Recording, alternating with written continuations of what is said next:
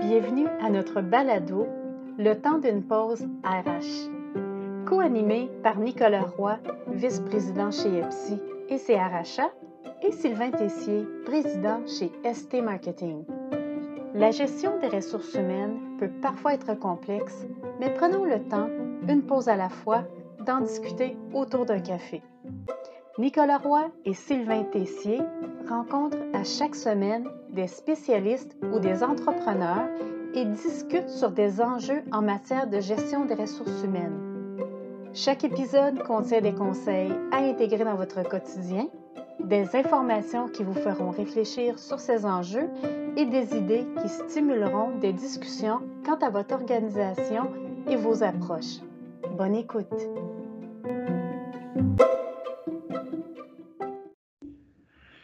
Bienvenue au temps d'une pause RH. Bienvenue Sylvain. Salut Nicolas. Est-ce que ça va bien? Ça va très bien aujourd'hui, merci et toi? Très bien. Puis euh, est-ce que tu es quelqu'un d'heureux, toi? Ah, moi, je suis très heureux. Je suis toujours heureux. Moi, je suis quelqu'un d'extrêmement souriant. J'essaie de faire rayonner le bonheur alentour de moi. Bon, j'aimerais ça commencer avec une, petite, une citation d'André Gide pour toi. OK? Super. La première condition au bonheur est que l'être humain puisse trouver joie au travail. Il n'y a de vraie joie dans le repos, le loisir, que si le travail joyeux le précède. Alors, Nicolas, on entend souvent parler de ça, le bonheur au travail. J'aimerais ça que toi, tu m'en parles aussi. Certainement, ça me fait plaisir. Dans le fond, le bonheur au travail, euh, d'un, le bonheur, le bonheur, c'est quelqu'un qui se sent bien, hein, on s'entend, qui est à l'aise, qui se plaît dans son environnement. C'est une personne qui est satisfaite, qui est reconnue et qui est au clair avec son rôle et ses responsabilités, ou également sur sa place euh, et son impact au sein de son organisation. Fait pour moi, la définition du bonheur au travail, ça tourne un peu alentour de ça. Évidemment, il y a aussi, si on regarde, euh, si on regarde la littérature, on peut identifier quand même assez facilement trois besoins psychologiques fondamentaux euh, qui sont nécessaires au bien-être. Le premier étant l'autonomie, donc le besoin d'une personne de se sentir à l'origine ou à la source de ses actions. Donc, un peu une personne qui est capable de contrôler sa destinée, la deuxième, ce serait la compétence. Donc, quelqu'un qui a besoin de se sentir efficace et capable d'effectuer euh, des tâches de différents niveaux de difficulté. Donc, c'est vraiment le concept de l'utilité ici, une personne qui se sent utile et, capable de réaliser quelque chose. Il y a aussi l'appartenance euh, sociale, hein, se sentir connecté avec les autres et supporté par les autres. Euh, donc, ça aussi, c'est important. Puis, on pourrait même en ajouter une quatrième, qui est la bienveillance. Euh, bienveillance qui signifie euh, avoir le sentiment de faire le bien autour de nous. Ça, je pense que tout ça ensemble fait en sorte que le bonheur au travail peut, être là. Toi, tu es chez Epsi depuis combien d'années, Nicolas? Ça fait maintenant 16 euh, belles années. As-tu toujours été heureux au travail? J'ai toujours été heureux au travail, définitivement. Évidemment, ça ne veut pas dire qu'il n'y a pas de défi ou il n'y a pas d'embûche avec le travail, mais si on me pose la question, je suis heureux maintenant, je l'étais avant. Et c'est une raison pourquoi je suis encore là aussi. Ouais. Et toi, ben, Sylvain, toi, Sylvain, je serais curieux de te poser la question parce que Sylvain, c'est une personne d'expérience. Donc, combien, combien, combien de temps euh, maintenant, Sylvain, tu es, es, au travail directement? Ben, moi, ça fait 35 ans que Et voilà. suis dans le domaine du marketing, mais le, ça fait 18 ans que je travaille pour moi-même et euh, je peux dire que je n'ai jamais été autant heureux le mmh. fait d'avoir parti à mon compte parce que je suis passionné par ce que je fais. Donc, mmh. j'ai un sens à ce que je fais. J'aime contribuer dans la vie des autres, j'aime contribuer dans la vie des entrepreneurs, des entreprises. C'est ça qui me rend heureux. Puis le jour où est-ce que ça me, je ne serais pas euh, plus motivé, je ne serais plus motivé, ben j'arrêterais ou je ferais d'autres choses. Alors, mmh. moi, mon bonheur, c'est de contribuer puis de mettre, d'exprimer les talents que je peux avoir, puis euh, d'interagir avec les entreprises, etc. C'est ça que j'aime que je suis très heureux dans ce que je fais. Puis, euh, je trouve pas ça fatigant quand on est heureux. Hein, pour te côtoyer depuis les dernières années, je peux voir que tu es très, très heureux euh, à ton travail. Donc, euh, aucun, aucun, aucun souci là-dessus. Moi, j'aimerais ça quand même que. Euh, est-ce que ça se peut aussi le bonheur au travail? Là, on vient de parler de nos deux témoignages rapides. Oui. Mais est-ce que c'est important le bonheur au travail? Puis est-ce que c'est possible? Puis en temps de crise, c'est quoi l'impact sur le bonheur au travail? Oui, c'est intéressant que tu soulignes ça, Sylvain, euh, parce que je te dirais que le bonheur au travail, on entendait beaucoup parler avant la pandémie. Et la pandémie a redéfini un peu les paramètres du bonheur au travail. Et c'est la raison pourquoi aujourd'hui, on va parler à notre invité spécial, Andrea Vanacker, qui est vraiment une experte du mieux-être euh, comme telle. Donc, on a une belle discussion, euh, eu une belle discussion avec Andrea, euh, Andrea Vanacker, puis on va, avoir la chance de vous en faire bénéficier aujourd'hui. Mais avant toute chose, permettez-moi de vous l'introduire comme tel. Donc, Andrea est PDG de Sparks 5. C'est une entreprise qui élève le potentiel humain au sein des organisations grâce à son application holistique de bien-être mental, ses masterclass de leadership et ses approfondissements mensuels. Avant de fonder Spark 5, euh, Andrea a occupé plusieurs postes de direction au niveau international, et ce pendant plus de 16 ans. Elle est auteure de trois livres, contribue au Forbes Business Council et conférencière pour Tech Canada et Vistage International. Donc, c'est un plaisir pour nous autres de la recevoir aujourd'hui. En tout cas, j'en suis très heureux aussi parce que c'est quelqu'un vraiment solide et tout à fait en lien avec notre sujet. Puis une des premières choses qu'on lui a demandé, est-ce que le bonheur au travail était chose possible? Puis jusqu'à quel point les organisations y attachent de l'importance? Afin de répondre à cette question, il faut d'abord définir c'est quoi le bonheur au travail et même commencer à définir c'est quoi le bonheur pour les humains. On a tous des vécus différents, on a des personnalités uniques et des attentes différentes. Ce qui rendra une personne heureuse ne fera peut-être pas le bonheur d'une autre personne. Pour les gestionnaires, qui font face souvent à deux, trois ou même quatre niveaux de génération différentes, souvent ils vont se demander comment peuvent-ils mettre en place des pratiques qui vont rendre heureux les milléniaux ainsi que les employés qui sont près de leur retraite. Leurs besoins, leurs ambitions et leurs attentes sont souvent très différentes. Si on ajoute maintenant la dimension culturelle, la définition du bonheur au travail pour une personne au Japon ou en Inde par exemple va être très différente d'une personne en Allemagne, au Canada ou au Mexique. Dans tous ces pays, il y a une grande différence entre le rôle patriarcal, le rôle de la femme dans la société ainsi que dans des entreprises, de même que l'importance de la conciliation travail-famille, et tous ces éléments vont influencer le bonheur au travail. En conclusion, je pense que chaque compagnie doit définir c'est quoi le bonheur au travail pour leurs employés, comme chaque individu doit définir c'est quoi le bonheur pour eux. Souvent, cette définition dans un contexte organisationnel sera liée à la culture et aux valeurs qu'ils souhaitent voir émerger dans leur environnement, ainsi que de la raison d'être de l'entreprise. Et lorsque l'on attache une importance à faire cet exercice, nous pourrions prendre les actions nécessaires pour mesurer le bonheur au travail et pour l'optimiser continuellement. Si une entreprise ne met pas de l'importance sur le sujet du bonheur de leurs employés, ils vont perdre une opportunité en or de maximiser le potentiel de chaque individu pour qu'ils puissent utiliser leurs forces et contribuer à la performance organisationnelle.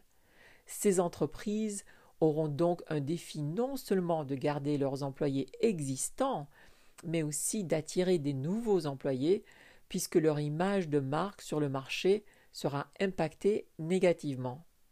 Malheureusement, on trouve un éventail d'entreprises sur le marché. Certaines vont mettre beaucoup d'importance sur la dimension du bonheur au travail, et ce sont elles que nous voyons souvent sur les listes des meilleures entreprises dans différents secteurs. D'autres vont mettre leurs priorités ailleurs et ne feront jamais partie de ces listes malheureusement. Mais ce qui est certain, c'est que le bonheur au travail nécessite l'attention du PDG et de toute l'équipe exécutive afin de créer une culture riche non seulement en bonheur pour les employés, mais aussi pour tous les clients. On a également demandé à Andrea de nous présenter les facteurs contribuant au bonheur au travail. On écoute sa réponse. Je pense qu'il y a deux facteurs qui jouent un rôle l'écosystème organisationnel et notre propre état d'esprit. Parlons d'abord de l'écosystème organisationnel. Pour optimiser le bonheur des employés au travail, il faut d'abord que la raison d'être de l'entreprise soit inspirante pour les employés. Cela va les aider à comprendre comment, à travers leur rôle, ils contribuent à créer un monde meilleur. Ensuite, il faut des leaders conscients, capables de créer toutes les conditions nécessaires pour que leurs équipes réussissent tout en ayant des environnements collaboratifs, inclusifs et où l'autonomie personnelle, la sécurité psychologique et la transparence est forte. Aussi, ces leaders investissent beaucoup d'attention sur la croissance continue des individus ainsi que leur bien-être.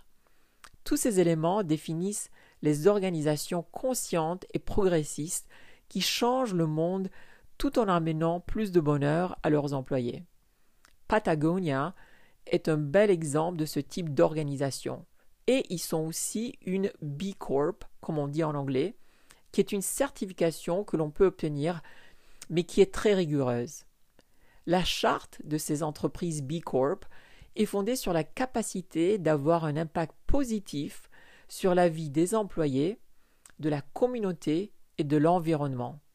Et ces compagnies n'amènent pas juste du bonheur à leurs employés, mais à tous leurs clients et partenaires aussi. Deuxièmement, parlons de notre état d'esprit.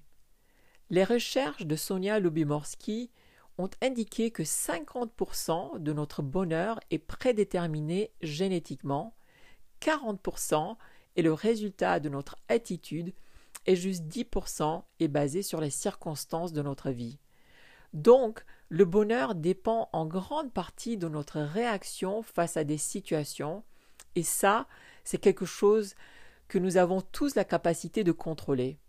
En conséquence, il faut comprendre que même si on est dans un environnement fantastique avec toutes les caractéristiques que je viens de décrire, un employé avec une mauvaise attitude sera possiblement malheureux au travail, à moins de changer son attitude. Donc, le bonheur au travail réside sur le mariage de ces deux éléments, notre attitude, ainsi que l'écosystème organisationnel. Nicolas, je dis souvent que tout ce qui se mesure s'améliore. Ça veut dire que quand on veut implanter des choses dans une organisation, il faut savoir d'où on part. Fait on a profité euh, de poser la question à Andrea, comment une organisation peut mesurer son niveau de bonheur au travail, puis concrètement, qu'est-ce qu'elle peut faire pour améliorer cet aspect-là, cette dimension-là tellement importante de ses employés, et encore plus d'un contexte de pandémie, d'incertitude, de changement. Alors, à nouveau, on va écouter sa réponse. Le taux d'engagement des employés est souvent une mesure qui peut refléter le bonheur des employés dans leur rôle actuel. Beaucoup d'entreprises l'utilisent pour ces fins. Ce qui est triste, c'est que lorsque l'on regarde le taux d'engagement global dans le monde, il y a malheureusement que deux à trois employés qui sont réellement engagés, ce qui implique des pertes de productivité énormes pour les entreprises.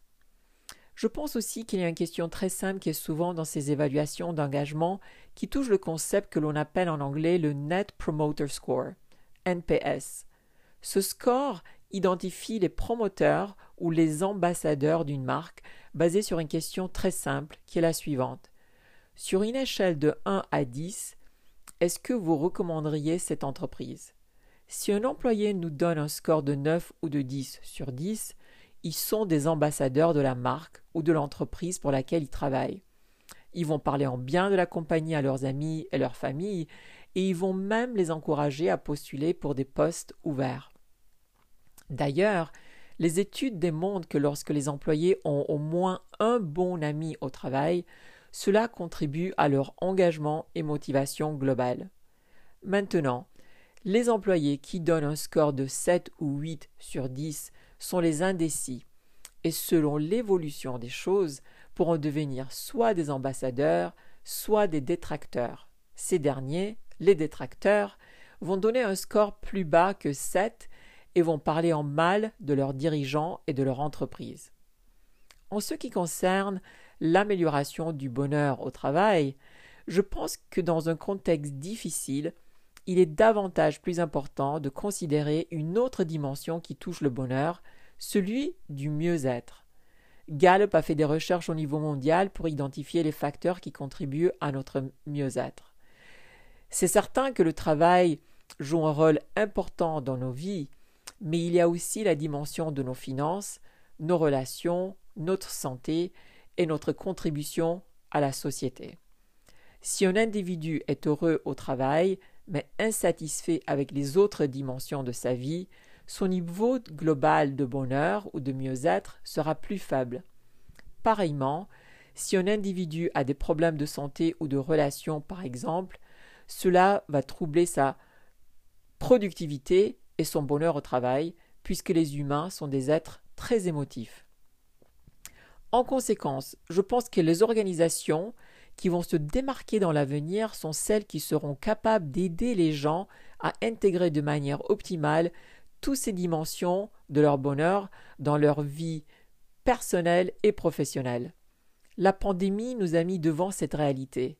Les employés ne sont pas juste des employés, mais des êtres humains avec des préoccupations personnelles et familiales. Une fois que l'on comprend le lien entre ces deux dimensions, les entreprises progressistes vont prendre les mesures nécessaires pour aider leurs employés à fleurir à tous les niveaux de leur vie et d'amener une plus grande humanité au sein de leur entreprise. Et cela mènera à des ambassadeurs et à des employés qui vont tout faire pour contribuer à la réussite de leur entreprise, mais avec un sourire aux lèvres. Puisque certaines entreprises n'ont pas les ressources internes ou l'expertise pour aider leurs employés à retrouver le bonheur personnel et professionnel, c'est devenu notre mission d'aider les entreprises à atteindre cet objectif. L'application de mieux-être Spark 5 aide les employés à travers des micro-leçons journalières à optimiser leur bonheur au travail, dans leurs relations, améliorer leur santé physique et financière et retrouver une mission de vie inspirante. Tous ces éléments peuvent être une source de joie ainsi que de stress. Donc on se base sur des principes de neurosciences et de la psychologie pour aider les employés à être plus heureux et plus résilients. Aussi, l'outil permet à l'équipe exécutive d'avoir accès à un tableau de bord qui leur permet de mesurer le mieux-être de leurs employés en tout temps. Nos résultats indiquent qu'en intégrant des pauses de vitalité au sein des entreprises, en utilisant l'application Spark 5, pour simplement 5 minutes par jour, cela contribue à une augmentation du mieux-être des employés, de leur engagement, ainsi que de leur collaboration et performance. Pour plus d'infos, on vous invite à consulter notre site web spark5.com. Remercier notre invité de la semaine, euh, Andrea Vanecker. Donc, euh, merci beaucoup. Commentaires, analyses, euh, pistes de, solutions extrêmement intéressantes concernant le bonheur au travail. Merci. Andrea, merci. Puis je peux tout de suite te dire qu'on a vraiment une intention de t'inviter à nouveau parce qu'il y a tellement de choses à discuter puis intéressantes. Oui, effectivement. Donc, plusieurs, plusieurs autres balados avec Andrea à venir. Mais si on revient à celui-ci, euh, Sylvain, j'aurais une question pour toi. J'aimerais savoir ce qui t'interpelle des interventions d'Andrea. Qu'est-ce que ce serait quoi ton takeaway de, de, la discussion qu'on a eue avec elle aujourd'hui? Ben, je pense que comme dans la vie, si on est honnête, le bonheur, c'est pas si simple. Hein? Il y a plusieurs facteurs qui sont à considérer. Il y a des facteurs personnel, ton attitude, tes intentions, ta résilience. Il y a aussi la culture organisationnelle. Il y a même la culture aussi de tes origines, etc. On n'attache pas, pas la même importance à toutes sortes de composantes. OK? Alors, euh, je te dirais aussi, les gestionnaires d'entreprise doivent tout de même être des catalyseurs de bonheur, mettre en place des manières de faire puis des manières d'être et s'ils sont motivés puis engagés à ce que leur employé soit heureux, ben, c'est sûr que le retour sur investissement va être là. Très intéressant, oui, effectivement. Puis je suis, je suis du même avis que toi. Hein. Je pense que c'est important d'investir dans le mieux-être euh, comme tel euh, des gens. On a vu que le bonheur au travail est possible. Il y a un impact sur la productivité et puis la rentabilité d'une organisation. On a aussi vu, et ça c'est intéressant pour toi, un, je dirais, un, expert des, données, c'est que le bonheur au travail, ça se mesure. Donc, ça peut s'améliorer. Euh, on a eu la chance de voir et d'explorer quand même quelques, je dirais, quelques avenues pour améliorer euh, le, bonheur au travail. Euh, je ne sais pas si tu étais d'accord avec ce qu'Andrea a mentionné en termes d'outils possibles ou d'avenues possibles pour améliorer le, bonheur au travail. Donc. Oui, puis je dirais, juste, je vais ajouter quelque chose, c'est que par expérience, à plusieurs personnes, plusieurs organisations, des fois, ils ont peur d'accorder mmh. trop dans la journée à leur employé, alors que c'est un retour sur investissement. Mm-hmm. Puis je te dirais que il faut avoir une volonté d'améliorer les choses, mm-hmm. de les mesurer, puis après ça, mettre en place des choses qui vont faire en sorte que l'employeur et l'employé et les employés vont en sortir gagnants. Il ne faut pas avoir peur mm-hmm. de se remettre en question. Puis ça, c'est, moi je dis souvent, euh, Nicolas, la première cause de succès dans une entreprise, c'est l'humilité, c'est-à-dire la capacité de se remettre en question.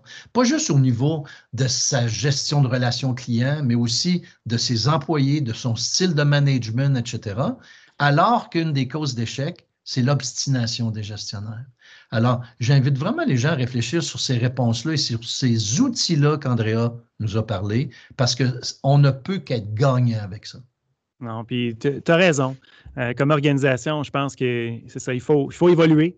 Hein, on s'entend là-dessus, il faut évaluer ce qui, veut, ce qui veut dire aussi investir dans sa force de travail et de ses gens, parce qu'à la base, ce sont eux le moteur de l'organisation. Donc, si on n'investit pas dans leur mieux-être, dans leur bonheur au travail, c'est clair qu'on peut, euh, en bon français, si on utilise l'expression, on peut frapper le mur très, très rapidement. Donc, euh, je pense que c'est un, comme tu l'as mentionné, c'est un retour sur l'investissement très, très intéressant. Puis, si on regarde, je pense qu'on est, on est, on est outillé maintenant comme, comme gestionnaire, comme organisation, avec quelques, quelques trucs hein, qu'on peut mettre facilement en œuvre.